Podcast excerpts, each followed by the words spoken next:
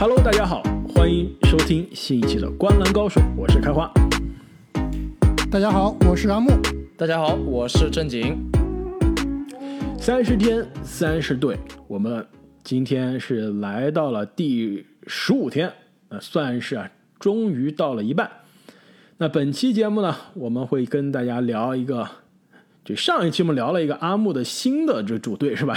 这期是要聊到阿木的正宗的，我都不知道是不是正宗主主队了，是应该是阿木的主要的主队。西部第一主队，西部西部第一主队。对，在说这个之前，我觉得需要澄清一下，就大家说这这三个主播为什么主队有那么多？感觉有十五个球队都是他们主队，我们还需要跟大家澄清一下，这阿木，你西部看的比较多的，不说主队了，我觉得这样有些狭隘是吧？有一些这个偏颇，我觉得还是说你比较关注比较多的吧。西部你看球看的比较多的是哪个球队？西部看的应该最多的就是灰熊队。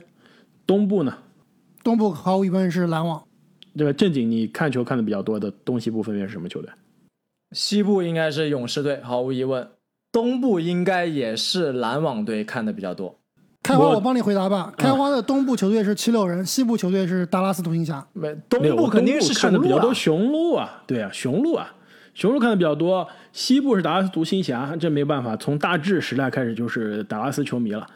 呃，另外看的比较多是丹佛掘金啊，所以说这个我们说主队有的时候也是这个开玩笑啊，但是这的确这几支球队是我们分别关注比较多的，然后也有比较看好、比较喜欢的球员的球队。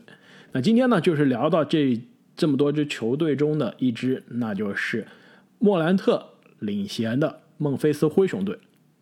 阿木，这跟大家介绍一下你的这个所谓的主队夏天都干了些什么。那灰熊队在休赛期，首先在选秀大会上以第十顺位选到了这个现在看来是我比较痛的一名球员，就是扎伊尔·威廉姆斯。另外在第三十顺位选到了来自西班牙的阿尔达马。那灰熊其实，在夏天有很多笔这个交易啊。现在看来，其实我感觉两位最后肯定都今天都会有很多疑问。首先，我们说交易来了，这个亚当斯、雄鹿队的梅里尔。包括交易来了森林狼队的科弗尔，之前效力于凯尔特人队的邓恩以及爱德华兹，那球队的内线大白熊瓦兰丘纳斯被球队交易到了鹈鹕，球队的后场打手格雷森阿伦去了雄鹿，贾斯汀温斯洛呢是和这个快船签约了，所以我们看一下他们下赛季的首发阵容啊。这个除了瓦兰丘纳斯变成亚当斯以外啊，其他四名球员应该都是比较稳定的。后场莫兰特加迪隆布鲁克斯，前场安德森、G.D.J 以及刚刚说到的亚当斯。在替补阵容里呢，他们的替补后卫有琼斯、米尔顿、邓恩，包括这个贝恩啊，是可以打三、可以打二的。所以下赛季他很有可能是打的三比较多。在前场呢，有贝恩、科弗尔、扎伊尔·威廉姆斯。布兰登·克拉特以及上赛季的新秀提尔曼。那么上赛季的灰熊队呢，是连续的第二年进入到了外卡赛，但是呢，可以说是在之前一年的基础上有所突破，最终是拿到了最后一个季后赛的入场券啊，是进入到了季后赛。那常规赛呢，七十二场常规赛赢了三十八场，相当于八十二场常规赛赢四十三场。那下赛季呢？市场啊，对于灰熊的预期还是有些下降的。那预计呢，下赛季会在八十二场中赢四十点五场。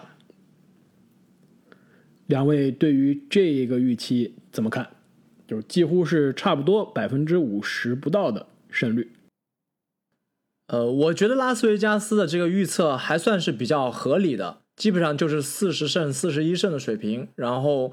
呃，排名呢，也就是在附加赛争夺左右，因为他们这个队内的大白熊瓦兰走了，可能会导致他们打法上会有一定的改变，但基本上其他的主力阵容还算是比较稳定，因此呢，这个战绩我认为也是会和上个赛季比较的接近。没错，我这里的预期也是跟正经几乎一样，就是下赛季跟拉斯维加斯的。评估是比较类似的，就是四十一胜，最后呢能排名到西部第九名，也是要打外卡赛的。其实我倒是认为啊，市场稍微有一些高估了灰熊的这个下赛季啊，我觉得可能下赛季的灰熊呢可能是赢三十七到三十八场的胜利。那有人肯定要问，为什么比上赛季还退步了呢？对吧？阿木，我知道你肯定首先就不同意啊。我是觉得不是说灰熊的球员实力下降了，而是我觉得球队啊，通过这个休赛期的这个操作啊，就表明了这个姿态。我们现在的优先事项是什么呀？是年轻化，是培养年轻人。我自由市场没有什么签约，交易走的人都几乎是老将。就交易，即使通过交易交易来的老将，也都是立刻又转卖了，对吧？比如说布莱德索呀、贝弗利啊，稍微呃年纪大一点的所谓的年轻球员，比如说戈麦兹啊，也是很快就倒手了。那我觉得球队还是很明显是年轻化的这样一个思路，所以下个赛季啊，年轻球员肯定是有所成长，而且呢，年轻球员也不会说是就不想赢球，肯定都是个个想赢球。但是我觉得这个下赛季。管理层是没有战绩压力的，这点你同意吗？其实这样跟你说吧，灰熊队在过去几年没有一年他的战绩是有压力的，他基本上就是放开手让球员去抡。而且你刚刚提到的这个，今年夏天灰熊队的操作就是年轻化、去老龄化，对吧？你要知道，其实去掉了老人，最主要这个瓦兰丘纳斯啊，他的他是莫兰特之前就来球队的，他并不是因为莫兰特来了之后加入球队。所以，这个去老龄化是灰熊过去三年都在做的事情，包括你看之前交易来的温斯洛啊这样的球员，其实都是在交易走了伊戈达拉，这都是其实在年轻化或者说在试水新秀新人能不能够打出水平。所以，如果你这样一想的话，灰熊在过去几年他的策略是完全一样的，也是我最喜欢看到的所谓 NBA 重建球队应该做的事情，就是。我重建，但是我不摆烂，我稳健一步一步的往上堆积这个，呃，或者尝试年轻球员，不一定非要年年都去选这个乐透。如果球队已经有了一到两个舰队核心的话，我觉得你没有必要年年去摆烂的。对于这个球队的球迷来说，我觉得这样也是更友好的，就是保持这支球队一直有这个向上的这个争胜心。那么同时呢，你又可以看到很多彩票球员啊发挥，这个那比如说今年我们选到的这个扎伊尔威廉姆斯，可能今年我们是看不到他这个彩票到底能不能刮出来了。那可能再过两到三年，说不定他就变成了下一个保罗乔治或者英格拉姆了，谁也不知道。所以我觉得这才是灰熊队真正的建队思路和策略。这点我跟两位的观点是比较一一致的。我认为现在的灰熊他是处在一个。从重建球队转向赢在当下的这样一个过渡期，就是我队内已经有了一定的天赋，我希望这些人好好的去发挥，享受赢球的感觉。但是呢，我不急着像公牛一样去 all in，对吧？让这些球员更好的发挥。呃，上个赛季灰熊进攻跟防守都在联盟的中游，都是十五名左右，然后最后呢，也是在全联盟第十五、十六这个。顺位啊，进了季后赛，但是呢，这样的一种情况，其实就就好像我们做人一样啊，你每样都还行，但是就比较平庸，就没有很没什么意思。所以说，我觉得灰熊接下来的方向啊，就是一步步的改善他们的进攻跟防守，做得更好，这样才是他们未来的这个一步一步建队的方向。而且呢，其实下个赛季啊，球队的年轻人会有很多的上场的机会。那通过这夏天的操作之后呢，这个灰熊的阵容是全联盟下赛季第二年轻的。而且呢，主力阵容中啊，我算了一下，只有两个人是二十五岁以上的，就是亚当斯二十八岁，安德森是二十七岁。所以这一支球队啊，虽然上个赛季对吧，已经是进了季后赛。但是还是全联盟最年轻的球队之一，而且呢，薪金空间也是最大的球队之一。这薪金空间下赛季从现在来看啊，是联盟第三多的。所以说这支球队未来是有很多的发展空间的。而且这个夏天的交易来的，呃，球员比较有集战力的球队也是非常果断的，直接就送走了。所以管理层很明显是在这个放长线钓大鱼。那下赛季啊，我觉得看点呢就很明确，就是这个球队年轻人的成长。我们之前讨论了很多啊，比如说 J J J 上个赛季的伤愈复出之后，状态其实并没有非常的好啊。那下个赛季终于是可以健康的打八十二场比赛，他到底能不能兑现天赋呢？其实我看了一下，最近很多美国媒体都在聊啊，下赛季谁是爆发球员，或者说下赛季是最有可能获得最快进步球员奖项的这些名单啊。其实很多讨论中都把 J J J 放在了里面。这个阿木啊，你觉得 J J J 是不是下赛季有实力去争夺一下最快进步球员？没错，毕竟他这个上赛季打得太差了，所以这个进步球员都是和前一个赛季对比的，那他这个地板还是比较低，所以想要达到这个跟上赛季甚至是翻倍一样的数据，我都觉得是并不是不可能的。所以我同意啊，J J J 其实相比于莫兰特而言啊，其实开发之前也说了，说莫兰特很有可能下赛季会爆发，成为爆发球员之一。但是相比于莫兰特，我觉得 J J J 的概率其实是更大的。因为他起点比较低，而且毕竟他才二十二岁啊！你想想看，你以为这名球员其实在联盟混迹了很多年，而且好像受了各种各样的伤，但是他才二十二岁，而且他之前受的所有的伤都不是那种毁灭职业生涯的大伤。其实他的身体状况还是非常不错的。其实说到 J J J 呢，其实下个赛季啊，我想看的就是他到底打什么位置。虽然球队是交易来了亚当斯啊，但是我刚刚也说了，这亚当斯几乎是球队最老的人了，在这支年轻化的队伍中，他到底有多少的出场时间？我觉得论资排辈，而且论呃实力啊，亚当斯可能是有首发实力的，但我倒是希望看到球队啊给年轻人更多的时间，就把这个主力中锋的位置让给 J J J，或者是让给克拉克，或者是让给去年的这个中锋啊，这个提尔曼，我觉得都挺好的。我其实特别想看的就是灰熊这前场这四个人到底是怎么轮换。没错啊，但是其实 J J J 他是可以打四的，他打四是一点问题都没有的。就 J J J 其实就是一个破产版的安东尼戴维斯，他其实可以是他是没有打四是毫无问题的。这个防守的机动性篮板有点差，对啊，反篮板差，所以打四呀。你要是打五的话，篮板不就是更吃不消嘛？所以这个哎，我的意思是，他跟戴维斯相比，这个篮板是是打了不少，对他防守肯定也比戴维斯差得远了远了去了。但是很多技术特点来说，跟戴维斯是有一点点类似的，所以我觉得他打四是没有问题的。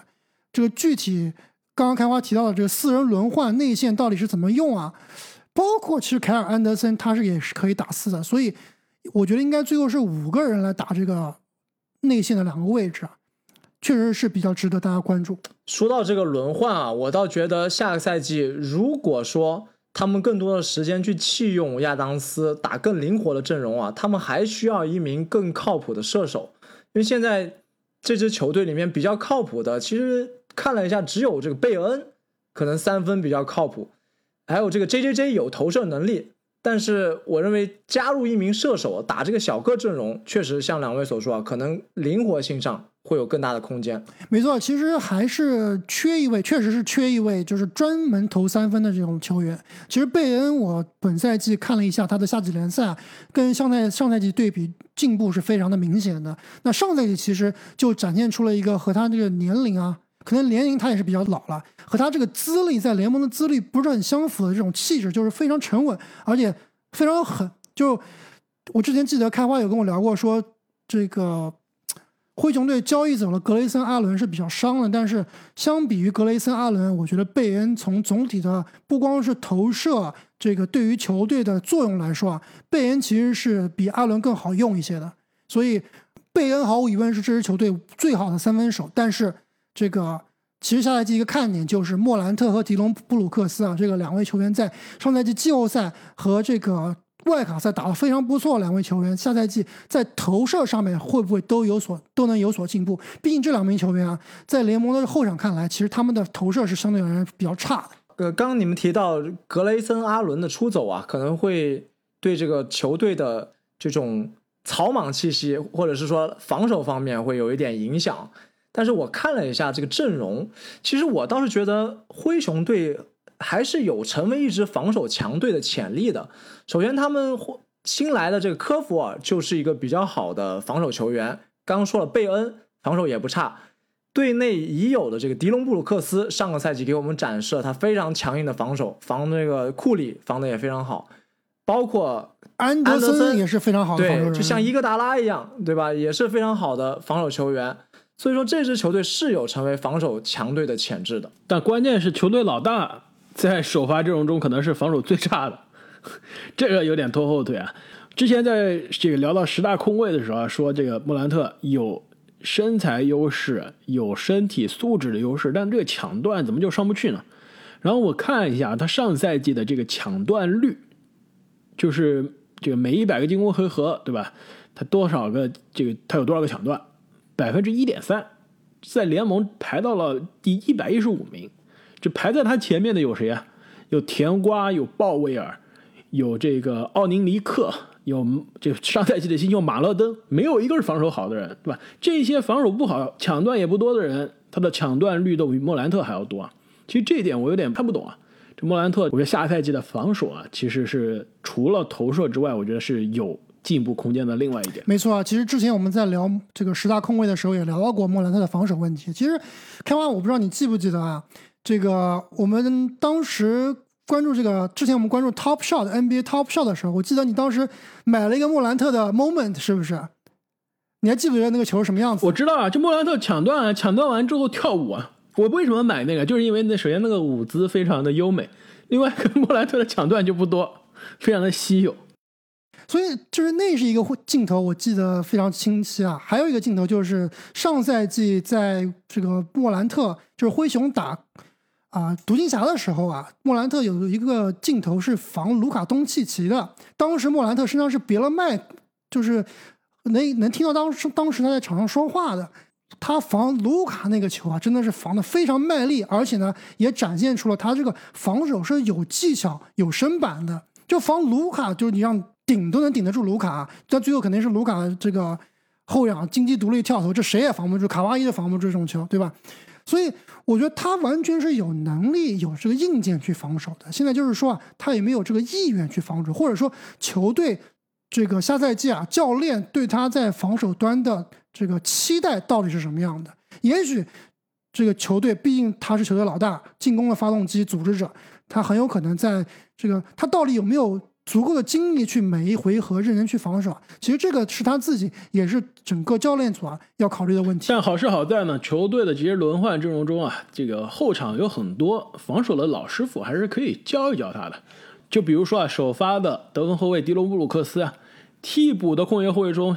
这个泰鲁斯·琼斯啊，克里斯·邓恩啊，其实职业生涯都是以防守、以抢断见长的小后卫。其实这方面啊，还真的是可以向莫兰特多传输传输经验。而且啊，其实去年我好像就聊到这个球员啊，我说一直是联盟就大家普通球迷不知道的球员中，我觉得是最被低估的。上个赛季又是没有机会上场，但每次上场都挺亮眼的。阿木，你是不是觉得？这个灰熊后场其实藏着一位高人，但是一直没有机会。你说的是梅尔顿是吗？对，我一直觉得梅尔顿其实挺强的，而且他也是在联盟感觉打了很多年，现在好好好像也是就二十二四岁是吧？对，而且是非常好的双能卫啊，有投射，有组织，有抢断，还有防守，还有防守，还有三分球，能打能打两个位置。其实我非常希望下赛季啊，如果格雷森阿伦被交易走之后，后场空出来的机会啊。不要给邓恩了，就给梅尔顿，让他多打一打。我觉得这个球员是被严重低估了。其实他的直接竞争对手，我觉得不是邓恩，而是琼斯。我觉得琼斯就别打了，多让梅尔顿打打这个替补控卫，让邓恩去主攻防守，梅尔顿呢串联球队进攻。泰鲁斯·琼斯啊，我觉得应该是少用眼为妙。呃，甚至应该把他交易走啊，换回一个我刚刚说的射手。没错，比如说来一个什么福布斯这样的球员，我觉得就真香了。那其实关于灰熊的看点啊，那说白了最大的看点就应该还是莫兰特。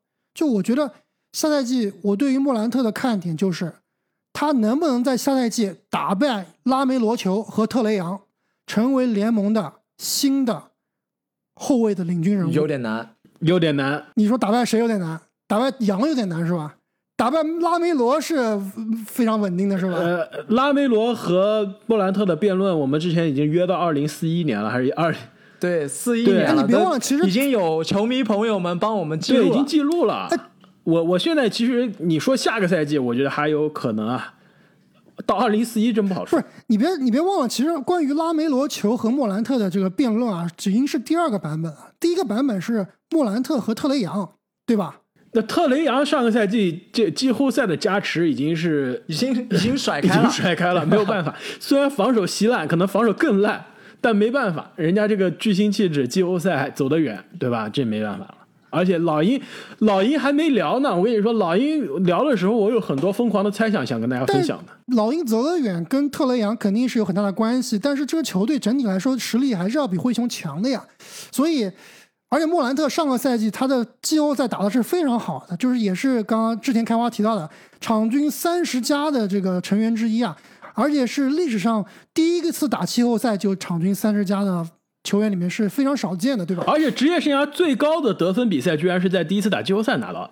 而且职业生涯第一次的生死大战，也不是第一次啊，最有意义的一次生死大战是淘汰了库里的，对吧？所以上赛季莫兰特是有很多很多的亮点的，包括我们之前讲的这个气爆赛季，就莫兰特第一次打这个外卡赛的时候，其实在那个赛季的所谓的季后赛阶段，他打的也是非常不错的，而且这个好的状态是一直延续到了上赛季的开赛初。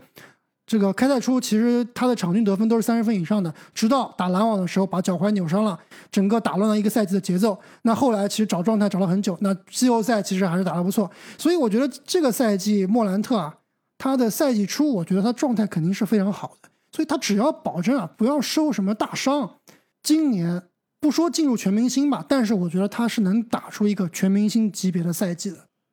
打出全明星级别的赛季啊，其实也就是意味着他可以进入到最快进步球员的这个讨论了，对吧？从场均差不多十七分、十八分，你到全明星球员呢，基本上就是二十三、二十四分了，二十二、二十三，对吧？那这个跨度还是，没错，这个跨度还是挺大的。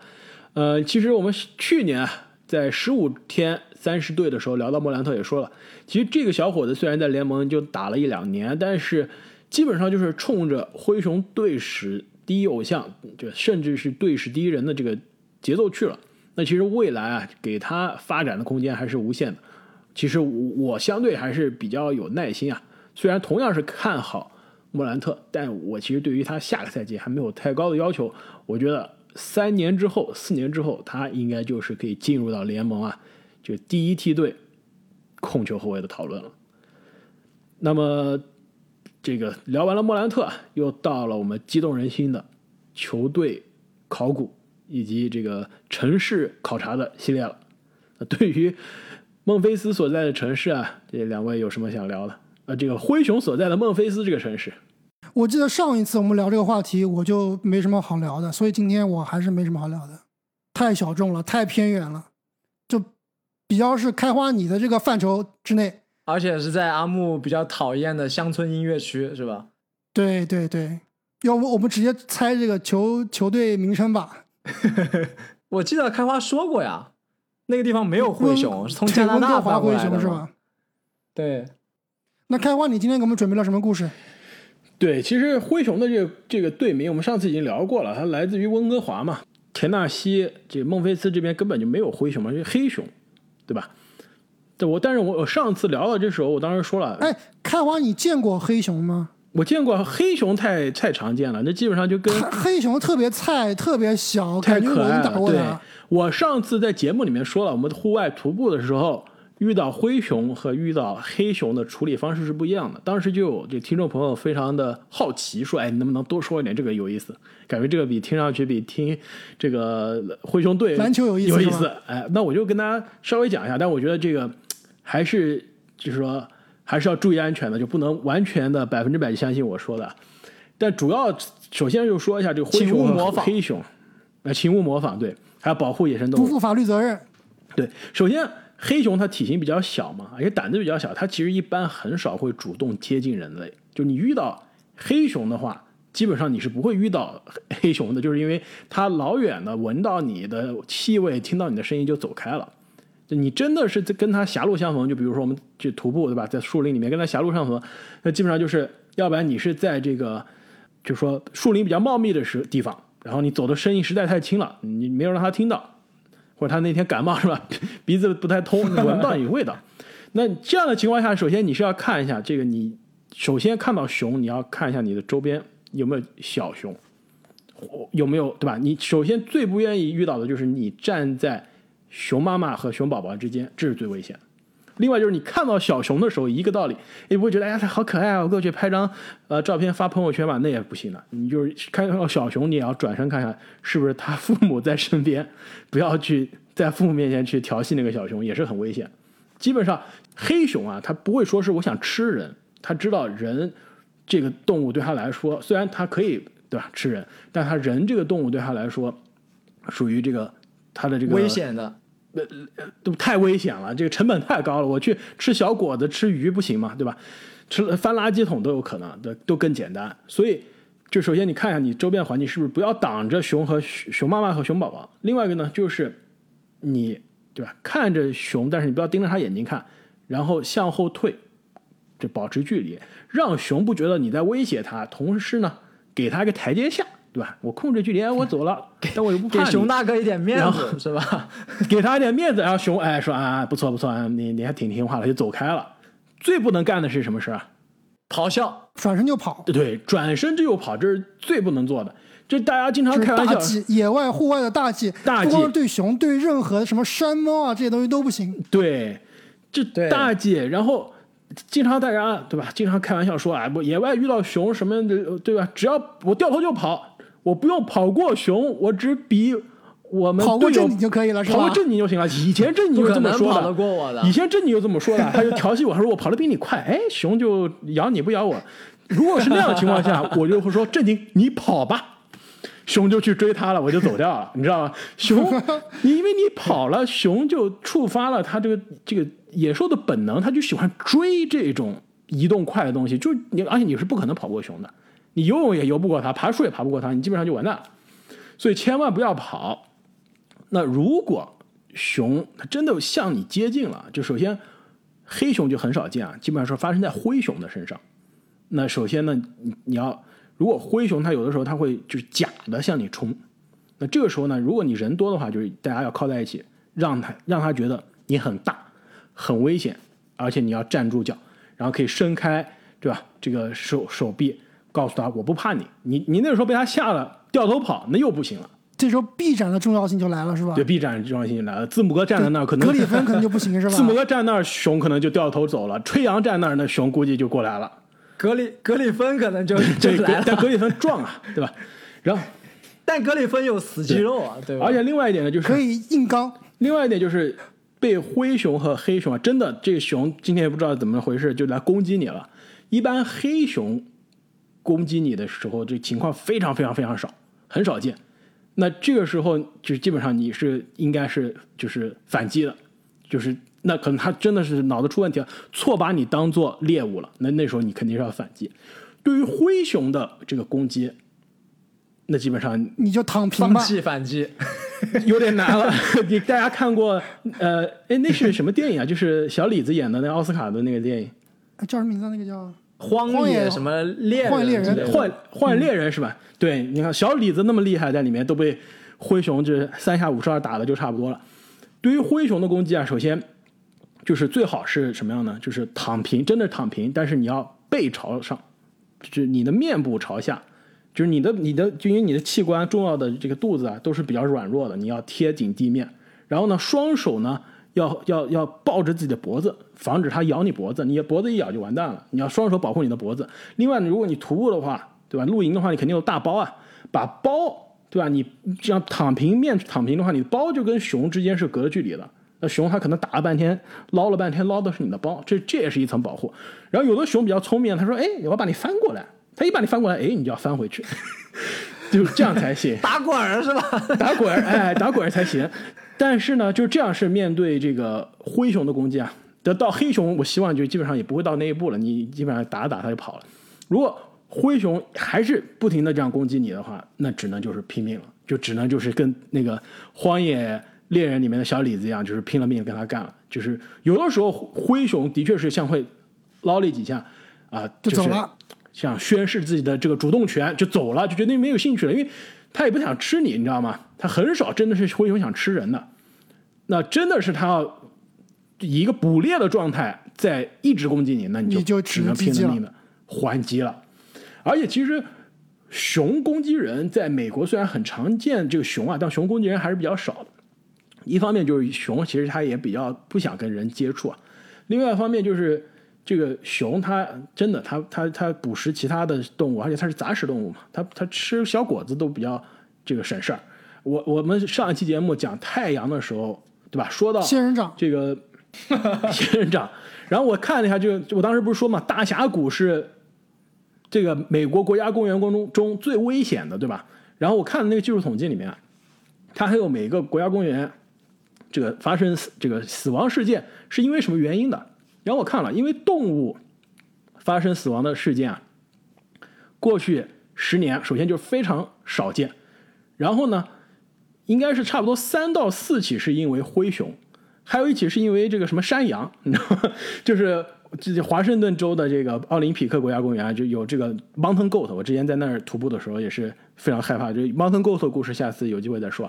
就是被被山羊捅死，所以说就是你基本上你在国家公园中，你被山羊攻击的这个概率可能都比被灰熊攻击的概率高。但是话说回到这个灰熊的这个球队啊，就是这球队选灰熊还是来自因为之前的温哥华灰熊的时代啊，也是非常有北美特色、非常霸气的一个名字。然后这球队当时搬家搬到孟菲斯啊，其实他们是有机会改名字的。你们知道他们差点就改成什么了吗？沼泽之龙，那是这个新泽西海。孟菲斯乡村乐 Countries，对，孟菲斯是的确是这个乡村音乐的这个大本营之一啊，但的确不是乡村乐。其实孟菲斯爵士队听上去也不挺不错的，是吧？不如新奥尔良爵士听得爽。没错，孟菲斯灰熊队收到了一个这个报价，有个公司，当地公司愿意出一亿美元让球队改名，但因为这个这个这个提议实在太恶心了，球队还是跟这一亿块钱这一亿美元说了不。这球队就是当地的最大的企业，联邦快递。联邦快递因为是孟菲斯本土企业，他说灰熊队，你改名吧，改名成孟菲斯快递队，我给你一亿，是吗？就叫快递队，就叫就叫快递队 Express 叫吗 Memphis Express，、花了一报价一亿啊！这一亿在当年，在二十年前的 NBA 这可是不少钱了。你这能签多少个呃迪隆布鲁克斯对球员是吧？所以当时球队还是非常艰难的拒绝了这个报价。就如果拿了这个报价，我估计联盟也不同意啊，是吧？你怎么可能？你基基本上就是冠名赞助了，对不对？那以后这纽约是不是有，比如说纽约这花旗队是吧？这就这就不行了。其实灰熊这个名字还是很好听啊。如果在联盟里面排这个最好听的球队名字啊，我觉得他们是应该是稳稳的前十名的。其实从两年前开始，就两三年前开始，NBA 开始搞这个复古球衣，对吧？而且搞不是说那时候开始搞，就搞这个九十年代版本的复古球衣。我一直觉得这个灰，熊的灰熊那球衣太漂亮了，真的就是全联盟最漂亮之一。对，当时我还特别想买一件莫兰特的这个复古球衣啊，但是基本上就是根本买不到，断货，断货。没错，后来你买到了是吧？没买到。后来我只能买了一件莫兰特这个参加新秀挑战赛的这个球衣，然后橙色我们俩都准备好去篮网的现场找莫兰特签名了，然后新冠来了，没，错，没太可惜去成了。。太可惜了。那下个赛季莫兰特再来纽约，我们一定要去看一下。那么本期我们对于孟菲斯灰熊队的讨论就聊到这里。那再次感谢各位听众朋友们的支持。那如果你是还没有订阅我们频道的话，也是非常希望大家可以给我们一个订阅啊，帮助我们在新赛季开始之前完成这订阅过万的小目标。那我们下期再见。再见。再见。